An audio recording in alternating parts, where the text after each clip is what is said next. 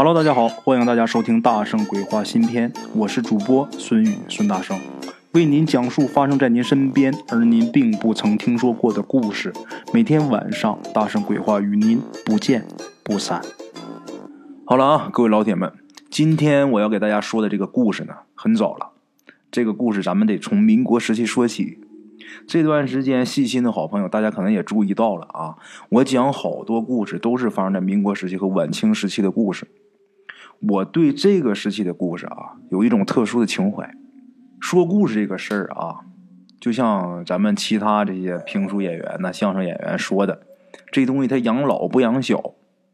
你看哈，我一九零后，我在这儿说民国时期的故事和这个晚清时候的故事，这玩意儿不招人信。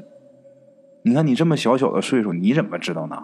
你说这玩意儿不是骗人吗？还真不是。我为什么喜欢说这个时期的故事？我们家我太奶奶，就是我爷他妈妈啊，我爷爷的妈妈，我太奶。我太奶九十二岁死的，九十二岁没有的。我太奶没有那年我六岁，我太奶是一九九七年没有的。嗯，我六岁之前就她活着的时候，我爸我妈那时候是干嘛啊？那时候他们除了自己种种庄稼之外啊，他们平时就是跑集。什么叫跑集？大家可能不明白，就哪有集市啊？他就赶去卖东西。我小的时候六岁之前，我们家是卖鞋。我那时候记得很清楚啊，就是开一大车，把这一车鞋拉去哪有集啊，到那儿乒乓摆上，摆完之后等这集散了再收，开车再回来。我爸跟我妈是干那个的。那么说他俩干这个，谁带着我们呢？就是我奶奶、我爷爷带着我。我奶、我爷那时候就五十多岁。岁数不大，那时候也正忙的时候，自己也得过日子，也得活。那赶上要地里有活或者有什么事儿那就没人看着我呀，我就整天跟我太太泡一起，就我太奶啊泡在一起。她跟我爷家，我爷家是三间房嘛，中间是外屋地，东西两屋。我爷跟我奶住东屋，我太奶住西屋，我就整天跟我太奶在一起。她一九十岁的老太太，那她一天跟我在一起干嘛呀？就是给我讲故事。我从我记事比较早，一般孩子都是四岁五岁记事我是三岁就记事我记性比较好。我小的时候在我太奶那啊，那老太太一天没事干，就那么几年呐，有那么三四年的时间，就我太奶整天就给我讲故事。她讲的都是她年轻时候的事儿。大家想啊，我太奶九七年去世的时候，她九十二岁，她生人就是清末时候生人。我太奶是裹脚的，小脚的。我六岁时候的鞋子跟他穿的鞋子一样大，那小脚不大点儿，我记着。然后那时候也没牙了，老太太就戴一一副假牙，每天刷牙还得拆下来刷，脑袋上总罩那么一个网子裹头发的。他就给我讲什么呀？我太奶是出生在一个大户人家的小姐，就是在我们那个地方附近有个村子叫罗巷，当时罗巷有一大地主叫罗大马棒。那是我太奶他爹，这个罗大马棒当时是很有势力的呀。就是我太奶跟我讲啊，他回忆他父亲是非常有势力的，就在海城往东这一片，有什么事都得找人家。就是哪个大户家人被绑了啊，被土匪绑票了，得我这个我太奶他爹啊去拿了钱跟人说和，把人给赎回来。他是黑白都通这么一个人，家里面的地不计其数。那我太奶他们家这么有钱啊，这么有势力，他为什么会嫁给我太爷爷？我太爷爷啥也不是，他就是农民。他当时在给地主家啊当管家。我们东陵有一家姓钱的地主，我太爷爷在那儿在老钱家给人家当管家。那我太奶怎么能嫁给他呢？是因为我太奶一只眼睛瞎，我太奶的右眼睛啊，就是出那个天花，把眼睛给出瞎了。而且我太奶她一开始原配丈夫可不是我太爷爷，是我们那村有一个姓傅的，啊，姓傅的这么一个太爷爷，嫁给他了。嫁给他之后啊，他抽大烟，他是纯清末的人，我见过那老爷子照片，他的那头发就是剃一月亮门啊，后面扎一辫子。嫁给他之后，他抽大烟，抽大烟把自己给抽死了。我太奶奶跟他还有一个孩子，就是我大爷傅立安。她前面那个丈夫抽大烟抽死之后，她带着她这个儿子傅立安嫁到我们老孙家，嫁给我太爷爷。要么说我太爷那么穷，怎么能娶人家大小姐？是就是这么来的。到我们老孙家之后，又生了一个我爷爷。这个老夫家这个我大爷跟我们家我爷爷，他们两个是一个妈，不是一个爹。现在啊，这些我说的这些人啊都不在了。我太奶奶是九七年没有的，我爷爷呢是去年没有的，我爸是三年前没有的。现在啊，这些人虽然都不在了啊，但是当年的那些故事，就是我太奶奶嘴里边那些故事，清末时候的故事，还有民国时候的故事，在我爷爷嘴里边啊，四几年、五几年、六几年时候的故事，在我爸嘴里边啊，七几年、八几年时候的故事，我都记忆犹新。我太奶奶当年给我讲啊，她在讲她自己的事情的时候，她每一个细节啊，包括她每一个表情，我就好像跟着她一起回到了民国时期，回到了清末时期，那个感觉真是不一样，感同身受，就是不是像现在我给大家讲故事的这样啊，你就真的就觉得你跟那个时代其实很近，但是如果你没有这种经历的话，你体会不到这种感觉的，啊。咱们今天这个故事啊，就是民国时期的一个故事。那个时期啊，这个社会治安不安定啊，军阀呀、土匪呀，满地都是。尤其是我们东北，我们海城那就是出土匪的地方。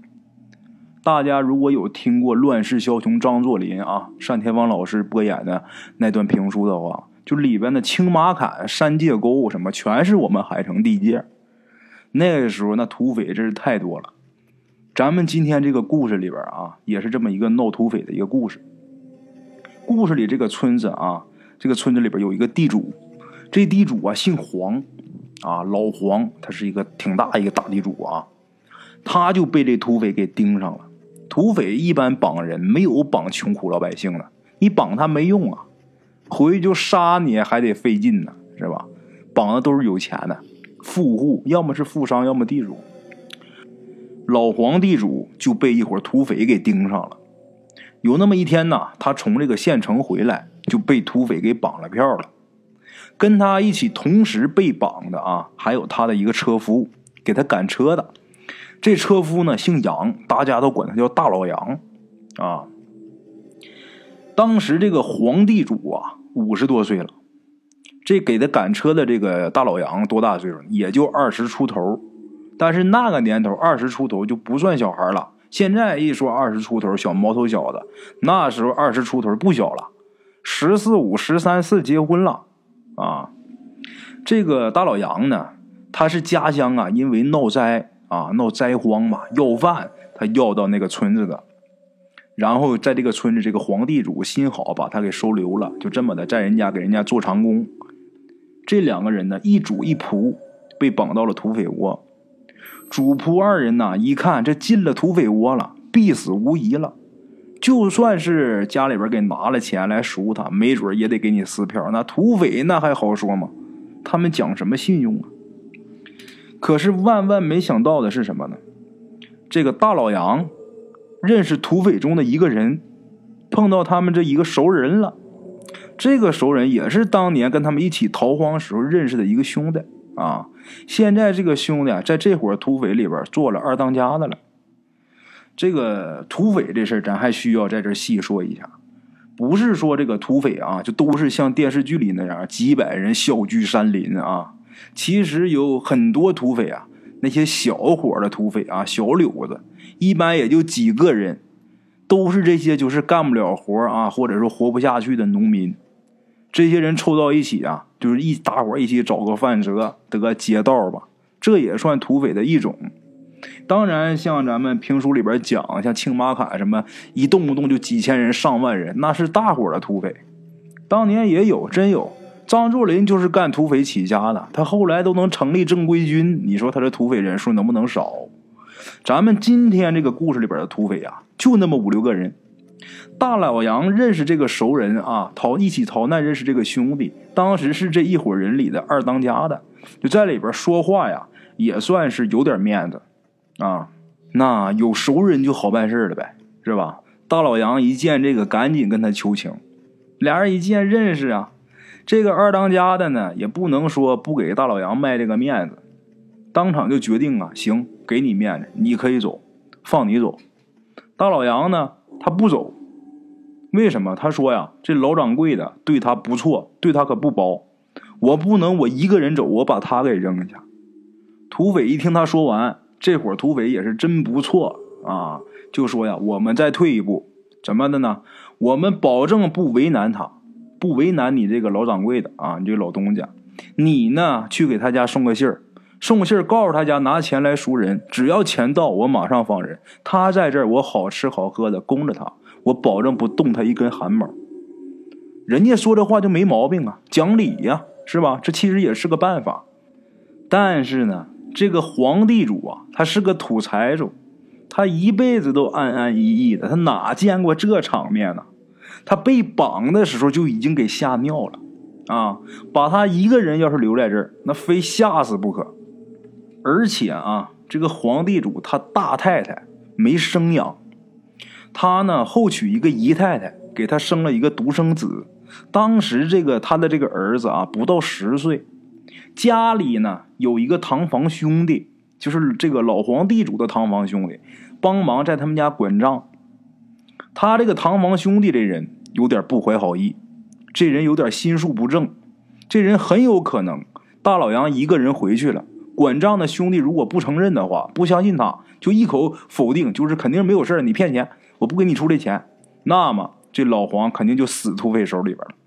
老黄一旦要是死在这个土匪手里，那他这个堂房兄弟那就是一家之主啊。这里边还有这么个事儿，所以啊，这个大老杨啊就一直啊求这伙土匪，就是说你我不能回去，我留在这，你让老黄回去行不行？就让他这个东家回去啊，哪怕就是把自己放这，我当人质，让老黄来赎我。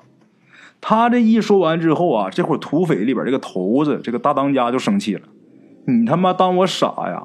我他妈绑个财主，我留下一个他妈赶车的当人质。”然后呢，这二当家的呢也帮着说好话啊，但是这个大当家的说：“兄弟，你别说了，这话要他妈说出去，咱兄弟他妈丢人都丢不起啊。”然后啊，这大当家的就用手指着大老杨就说：“赶车的，你要是能让我相信。”他肯定能拿钱来赎你，我就放他走。大老杨啊，是个老实人，听这个大当家这么一说呀，把自己给逼急了。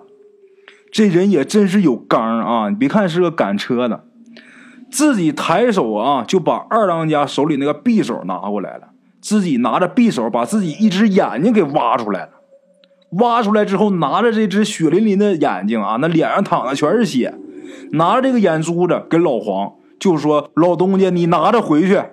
你要是上良心，你就把我的眼睛给我扔了；你要是怕有报应，你就拿钱来赎我。”哎呀，这一幕啊，把老黄都给吓懵了。当时啊，这伙土匪里边这个大当家的啊，还有众人呐，全服了，真有刚啊，真硬实啊！一挥手啊，放人，就冲你这一点，我也放。这个老黄啊，这个地主回去之后啊，这人也是真不含糊，就赶紧凑了一百块现大洋，这是土匪啊他们开的一个数目，拿着这一百块大洋，然后叫人赶紧给送到这个指定地点，把这个大老杨给平安的赎回来了。咱们说句题外话啊，当时这个土匪啊，他们都说了，就看这个大老杨他这么义气，就是老黄不来赎他，也留他在这儿，让他做个当家的啊。大老杨回去以后啊，这个老黄地主再也不拿他当下人看了，让自己这个十岁的儿子啊跪地给人家磕头，管人叫叔。这个老黄的话，兄弟，你为我丢只眼睛，没事我只要活着，我养你一辈子。就这么的啊，他是一个长工啊，就再也不用你干长工了，给了他十几亩地，又给了他三间房子，就这么的，大老杨就在这儿安家了。咱们书说简短，一晃三十多年过去了啊！这个老黄东家还有这个大老杨两个人都去世了。老杨死的时候呢是五十多岁，老黄的儿子那个时候是正当壮年，而这个大老杨的儿子呢那时候三十多岁，穷人啊。因为穷啊，那时候正闹革命呢，正打仗战乱呢。然后这个大老杨的儿子就参加了咱们共产党之前担架队啊，而且啊，不幸的死在了前线。他三十多岁，这个大老杨的儿子三十多岁，在前线战死了，不算是战死，他抬担架啊，就是被炮弹给炸死了。这个大老杨那时候他孙子十五六岁，那时候结婚早嘛，儿子三十多岁，他孙子就十五六岁了。这个儿子因为在前线死了，然后这个村里人呐就组织给照顾呗。就把这个小伙子给送到啊，离那儿不远的一个解放区某干部啊，是一个行政干部，不是军事干部，送到这个干部的手下当这个通讯员。过了能有一年多以后，这个小杨就是曾经这个大老杨的孙子啊，小杨的家乡呢也解放了，他这个领导呢正好是另有调动，然后他的领导啊看他小啊。就给他写了一封介绍信，让这个小杨你回老家，啊，咱们接下来说啊，解放战争年代，解放战争年代，咱们共产党啊最高领导那时候已经不倡导执行最初的井冈山式的打土豪分田地了，但是到了下面执行的时候，有的时候还是比较简单粗暴啊，那就跟抢是一样的，你地主有钱，我就分你房分你地。这个小杨回村的时候啊，一看，别说本村，就他们本乡好几个村这个斗地主的工作都没有展开起来。那时候斗地主就是把地主连批带斗的，然后把人东西都给分了嘛。他一回来一看，这都没开展起来呀，他着急。然后啊，有一个下来的啊军转干部也很着急。这个小杨他毕竟是在这个行政领导手下工作过的。然后呢，这个干部啊就问他的意见。那十几岁的一个青少年被这么重视啊，他从来没有被这么重视过，而且还是被这个代表组织给重视，那这人就飘了。他虽然说有点飘，当然他也是尽心尽力啊。他想起这个领导和自己说的那些个经验，这个东西斗地主这个事你首先要开大会，得树榜样。那么说开大会容易，榜样呢？是不是乡里乡亲的谁也不愿意撕破脸？这个小杨啊，他自己就决定自己上，我他妈带头啊！他带头揭露这个地主，那自然他揭露的人是谁呢？就是离他们家最近的黄家。他具体他们家跟黄家有什么深仇大恨？这个小杨他可说不上来。不过啊，他隐隐的听到自己的爷爷有一只眼睛是为了这个老黄丢的，那么这就是铁证啊！地主为了保护自己，可以很残忍的看着马夫丢掉一只眼睛，这不是剥削，这是什么？啊，就这套词儿。开会的时候呢，他就拿这个当主要证据，其他像什么啊，凭什么地主家也不到十口人？那咱们村里边好多家都不到十口人，为什么他们家有近百亩地？那别人家就几亩地呢，这套话他也没少说啊，他肯定是要提的。总之，他带头这么一闹，把黄家给闹的是惶惶不可终日。这个小杨啊，他们决定趁热打铁啊，去分这个黄家他们家藏的粮，粮仓里边藏的粮。白天不是开会吗？晚上啊，这几个人确定了这个提议。当时开会的有不少干部。要是依着别的干部的那个想法啊，那个意思就是说，咱们明天去。小杨这个人，他年轻，他热情高啊，这人有点飘了嘛。要么说他，就说啊，咱们大部分积极分子现在不是都在呢吗？是吧？咱们乘胜追击。就这么的，当天晚上，几十个人就跟着小杨就前往黄家，就到那儿去要分人粮食去了。这个小杨他走在头一个啊，那是趾高气昂的啊，正走着呢，发生怪事了。什么怪事这个小杨他不是趾高气昂在前面走着呢，这个人忽然间原地转了一个圈然后这半边脸就肿了。这个啊，要是正常情况下，肯定就是有一个人跟他面对面，啪的抽了他一个大嘴巴啊。但是啊。他附近的人，他手里边都拿着宣传单呢，他前面也没有人，一个人都没有，那他横不能自己抽自己吧，是吧？当时这些人，大伙在场这些都愣了。小杨突然间感觉好像被人抽了这么一个大嘴巴之后，他对着空气喊了一声“爹”。当时他的一声“爹”出来，别看当时在场人不少啊，这些人都觉着毛骨悚然呐。他爹早死了，啊，这伙人啊在后面站着也不敢过去。小杨自己呢，能在这个七八步远这个前方在那站着，就看着他，就好像是被人给训似的啊，就好像有人训他，他就那么规规矩矩的站着，能有那么半分钟时间呢，他才转过身。转过身之后啊，就跟大伙说：“咱们回去吧。”啊，大伙一听他说回去吧，谁都没问为啥，全都转身就走了，就知道这事儿不对，啊。等到第二天呢，这个小杨他也没提，大伙儿也就装把昨天那个事儿都忘了，然后谁也没再去黄家。啊，当天晚上，别人都回家睡觉了，唯独啊，就那个从部队上下来那个干部啊，他是暂时的睡在他们那个祠堂里边，他睡不着，就没事出来溜达看。他刚一出门啊，他就看见有这么几个人背着包袱，正往他们村外走呢。他一看，这肯定有问题呀，他就要追过去。然后这时候，忽然间眼前出现一个人影，哎呀，就黑乎乎的，看不清是谁啊，但是近在咫尺，近在咫尺却看不清他这个样子啊。这个你像他部队上下来的，打过仗，身经百战。但是就是身经百战，他当时也觉得非常恐惧。为什么呀？他发不出来声音，身体也动不了，就那样一直僵直到天亮啊，他才能动。天亮以后一打听才知道，昨天晚上啊连夜出走的就是黄家的人，他们一家都走了啊。春绿秋黄，这个事过去之后，一下又过了几十年。咱们新中国改革开放啊，改革开放之后呢，这个港商有不少回来投资的。第一批回来投资的人里边，就有这个黄家的后人。而这个黄家的后人就回到了他们原来这个家乡啊，几十年前的这个家乡，就指定要在这个地方投资。到这儿跟这个县政府说，我投资的一个必要条件就是一定要给我找到杨家人。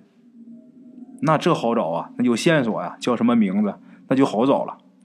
找到之后呢，一看还在那个村里边住着呢。啊，这个当年这个小杨还在，但是呢，这个时候已经是一个老人的样子了。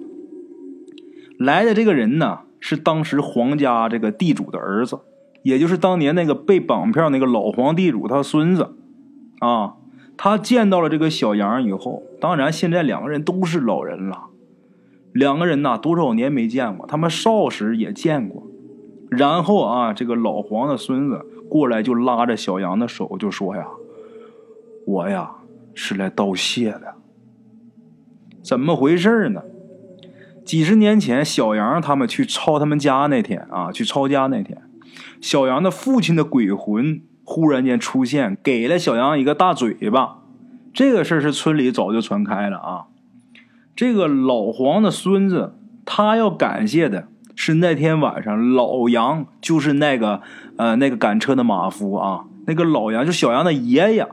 这小杨的父亲不是给给了小杨一巴掌吗？这个小杨的爷爷，这个鬼魂晚上又去他们黄家给托梦，告诉他们赶紧走，往东南去，就一直走到走不了了，你才能停啊，就这么的。他们家赶紧收拾这个金银细软，在初春的时候，这个大老杨的鬼魂又来了，跟他们说有人跟着他们，然后他去给挡住，让他们快跑。啊，当时还是国共交战的时期呢，他们是边跑边躲，最后呢躲到了香港。到了这个香港之后，黄太太就染了重病，这一家人实在是走不了了，就在香港住下了。好在啊，当时他们带着钱，但是他们这一路上到了香港之后，这钱也花的差不多了。黄太太养了大半年，黄太太病养好了啊，然后他们慢慢的开始开启了一个小厂子，逐渐的这个厂子生意又发展壮大起来。现在有钱了，回来投资。他们跟当地政府说：“我回来投资可以。”但是啊，必须给我找到杨家人，这是第一条件。第二就是必须把杨家人全都给我招到厂里边来做工，不用干什么活工资从优。为什么呀？这是黄家人回来报几十年前小杨的父亲和小杨的爷爷那两位鬼魂的恩情。那么说，小杨当年对人家那样，现在人家怎么就能不计前嫌了呢？人家也说了，小杨啊，那一回是当年年少无知啊，岁数小，不能跟孩子一般见识。当时他才十七八岁啊。咱们不能因为人这一点不好，把人家家对咱们这个好都给抹杀掉了。我们现在虽然在香港，但是我们都是中国人。我们中国人都明白一个道理，叫做滴水之恩当涌泉相报。何况杨家对我们的恩情天高地厚一般，我们做这些微不足道。OK，各位老铁们啊，咱们今天的故事呢，先到这里。